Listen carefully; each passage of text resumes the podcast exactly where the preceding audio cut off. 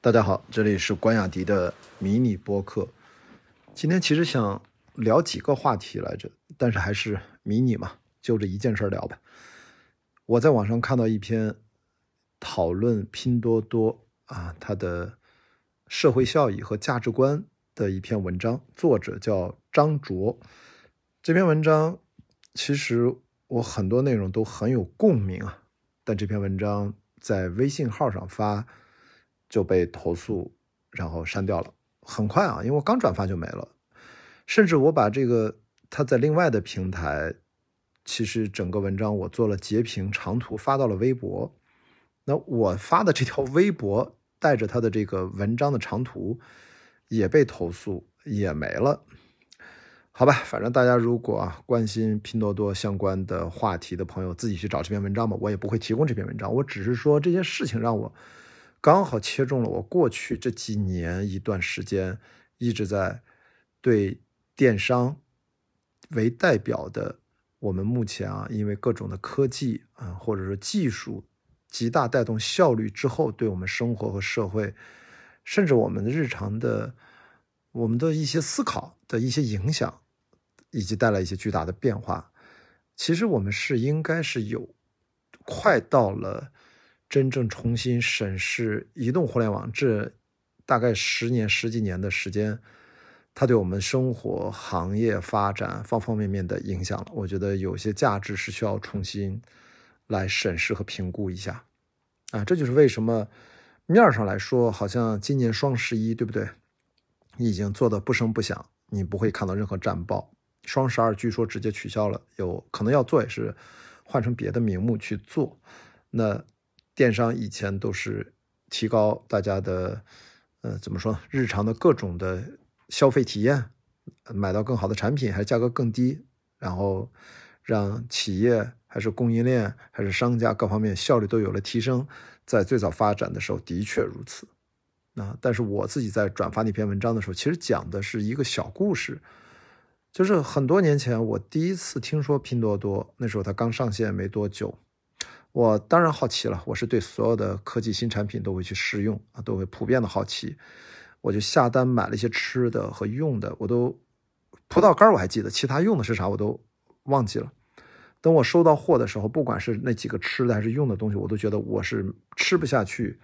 那个品质之差，然后用的东西也真的没法去使用，应该就是直接浪费的，因为钱真的很便宜，我就没太放在心上。我当时觉得，嗯，就是直觉觉得这不是我的产品，就把它 A P P 都删掉了。我其实，在很长的一段时间之内，因为听了身边太多的朋友关于对拼多多的各种的说法，当然对照淘宝啊，对照京东，我其实一直用一个说法说服自己去接受这样的产品。它的确是在短短的几年之内，啊，大概三年五年，对吧？就发展的非常非常迅猛。那我就说服自己，就是中国有这么广大的。几亿低收入人群，低收入人群，我们暂定义为一个月赚一千多块钱这样的人，他们也会用到智能手机或者用电脑上网，他们也希望能够买到便宜的产产品。智能手机非常便宜了之后，那么他们是否也可以去用非常低价去选购一些生活的基本商品和一些消费品？从这个角度啊，至少过去这几年以来，我是完全接受，我也支持。就是，毕竟中国有很多很多十四亿人口啊，有几亿人，他们其实用不起淘宝啊，他们需要一个相对而言更低端、相对更亲民、更大众的一个平台，拼多多应运而生。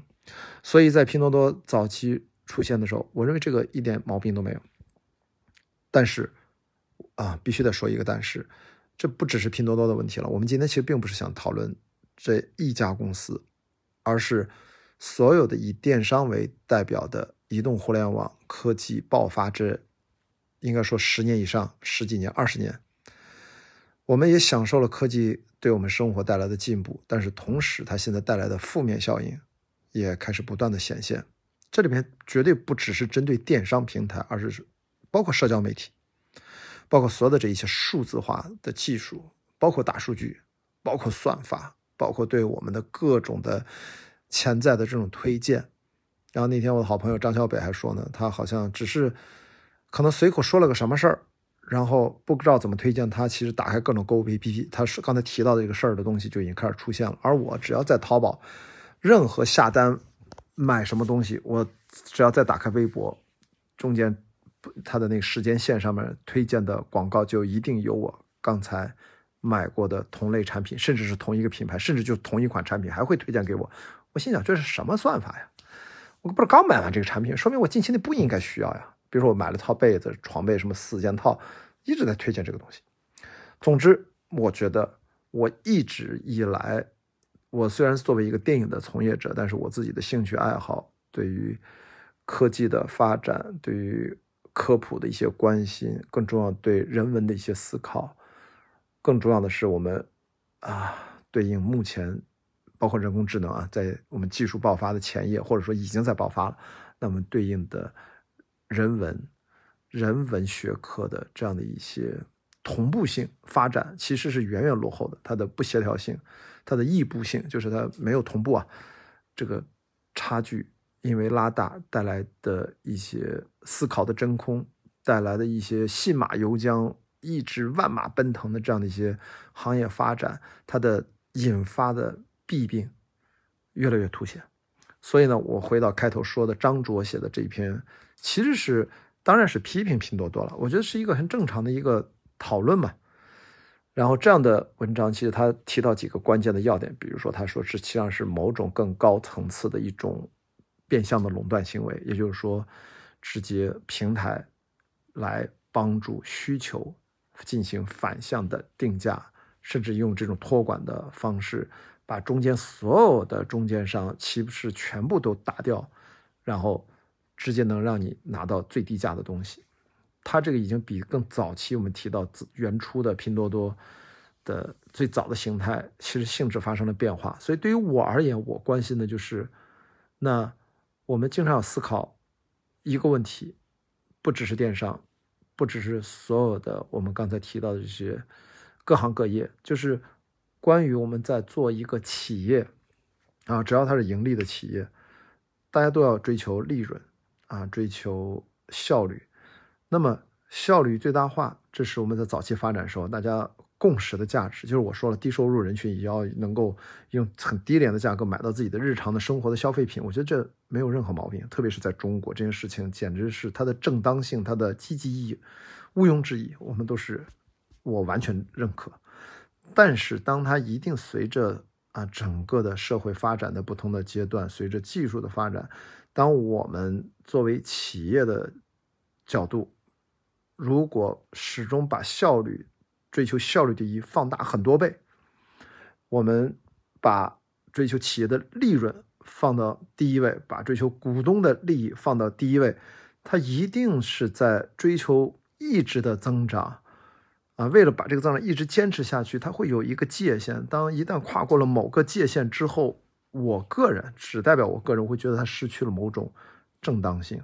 它打破了某些整个生态的健康发展的平衡。因为它现在像怪物一样增长，它受益的是很少的人，它吞噬掉了更多的人的一些自己应有的。我觉得他的一些权益吧，当然我相信反对的意见声音很多，好像说在技术发展的时候，在各方面高速增长的时候，有人得就有人失。那这种观点，我觉得我们无论是从哲学层面上，我们是从不同的社会发展制度上，那我们有不同的角度去阐释，我们可以去辩论它。这不是我今天做这个迷你博客的目的，我只是说，在中国，我们面对这么广大的。十四亿人，我们现实的生活，我自己非常清楚，我自己不是拼多多这款，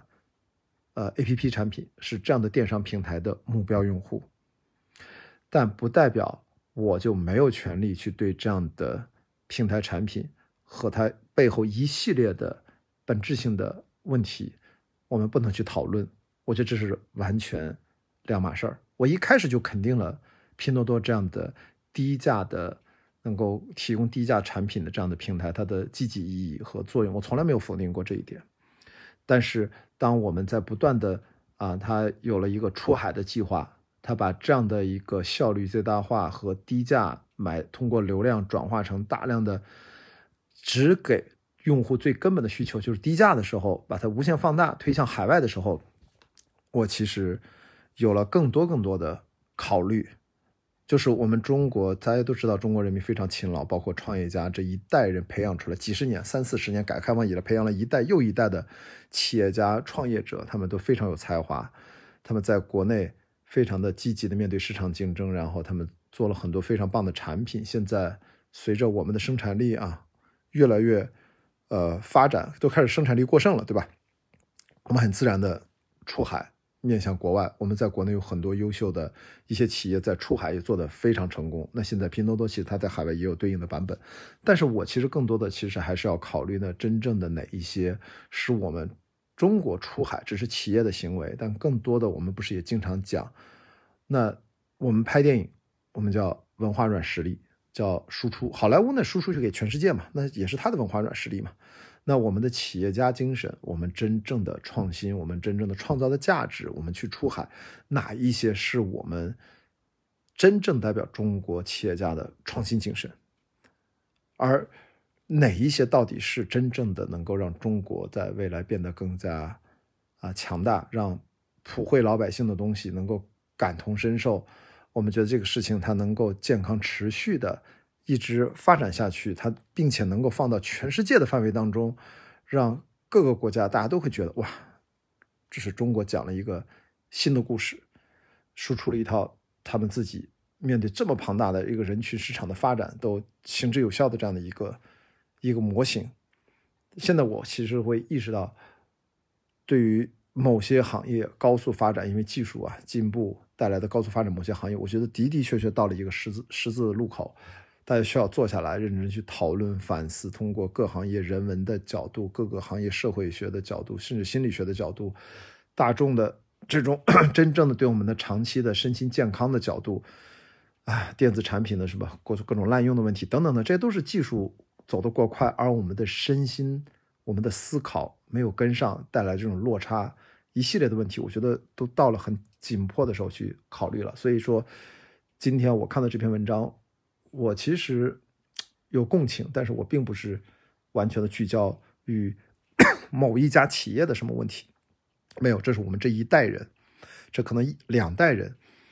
都，当然我们这一代是经历了整个全过程啊。那很多年轻的朋友们，比如像二十岁的朋友，他们可能正是直接上来就是移动互联网的方式来接触这个世界，理解这个世界，其实还是略略有不同。那我们真正给下一代人、再下一代人，他应该留下什么样的？一个怎样的生活，一个怎样的世界？我觉得这是我们才是把这些议题拿出来进行探讨的价值所在。但是非常遗憾，就是这样，我觉得是一个很好的讨论，它居然是在网上就是一发就没了。那我也不知道到底怎么回事那都跑到我的微博，他也会来投诉。那我的微博只有几十万关注啊！我以前我可把这个我的微博粉丝都已经清走了一半，我原来将近一百四十万，对吧？我用后台的工具把僵尸粉全都清掉了，现在是六十九万。那好像人家还也还盯着你，所以我都不知道。那我们难道任何的企业，然后我们这种不能进行讨论吗？那我们对淘宝，我们对京东，我们如果有什么样的思考，都不能在网上畅所欲言吗？那还是说进行了怎样的，说是名誉权什么诋毁？我我这个我就不知道了。这个我虽然我不是法律专业的，但是难道这就这么敏感吗？然后这个我们的法律就这么脆弱，就这么容易轻易的触动到你的名誉权了吗？好吧，这件事情我今天就点到为止，时间差不多了，我不想更多的展开，我也并不是想来传播一下这篇文章，但是它核心的点，我觉得它的这个思考，在这个时候提出是非常有必要，而且我认为这样的思考它不会停止，它会越来越多，因为它关乎到我们每一个人，哪怕此刻我们可能是一个生活暂时无忧的人，但是我们内心，我们还是要替那些低收入的人群去。站到他们的角度思考，他们真正需要什么样的产品？他们当然应该享有他们那些低价的这样的一个平台。但是我们要说，你不能因为借用这样的一个快速发展之后，把这样人群所有的这个模型推而广之，推到全中国，觉得所有人都要成为拼多多的用户，推到全世界，大家都要成为你的用户。我觉得，而否定了之前，或者说碾压也好像怪物一样吞噬掉了很多之前的一些。一些既定的规则，如果把这个同而拢之都称之为颠覆式创新都是全盘接受并且全盘肯定，我对这件事情我是要表示存疑的，好吧？谢谢大家啊！听到我这一段，我希望我说了一些，我不知道是不是大概说清楚了我的一个态度和立场。这个问题呢，我目前显然没有什么结论，我觉得很开心能跟大家在这里进行讨论。如果你有什么想法，也可以在评论区告诉我，我们大家就是互相交换一下彼此意见，仅此而已啊！这个结论未来一段时间一定会慢慢的。被整理出来、被讨论出来的，我们期待更多专家的这样的一些讨论啊！好，谢谢大家，这就是今天的关雅迪的迷你播客，我们到这里，拜拜。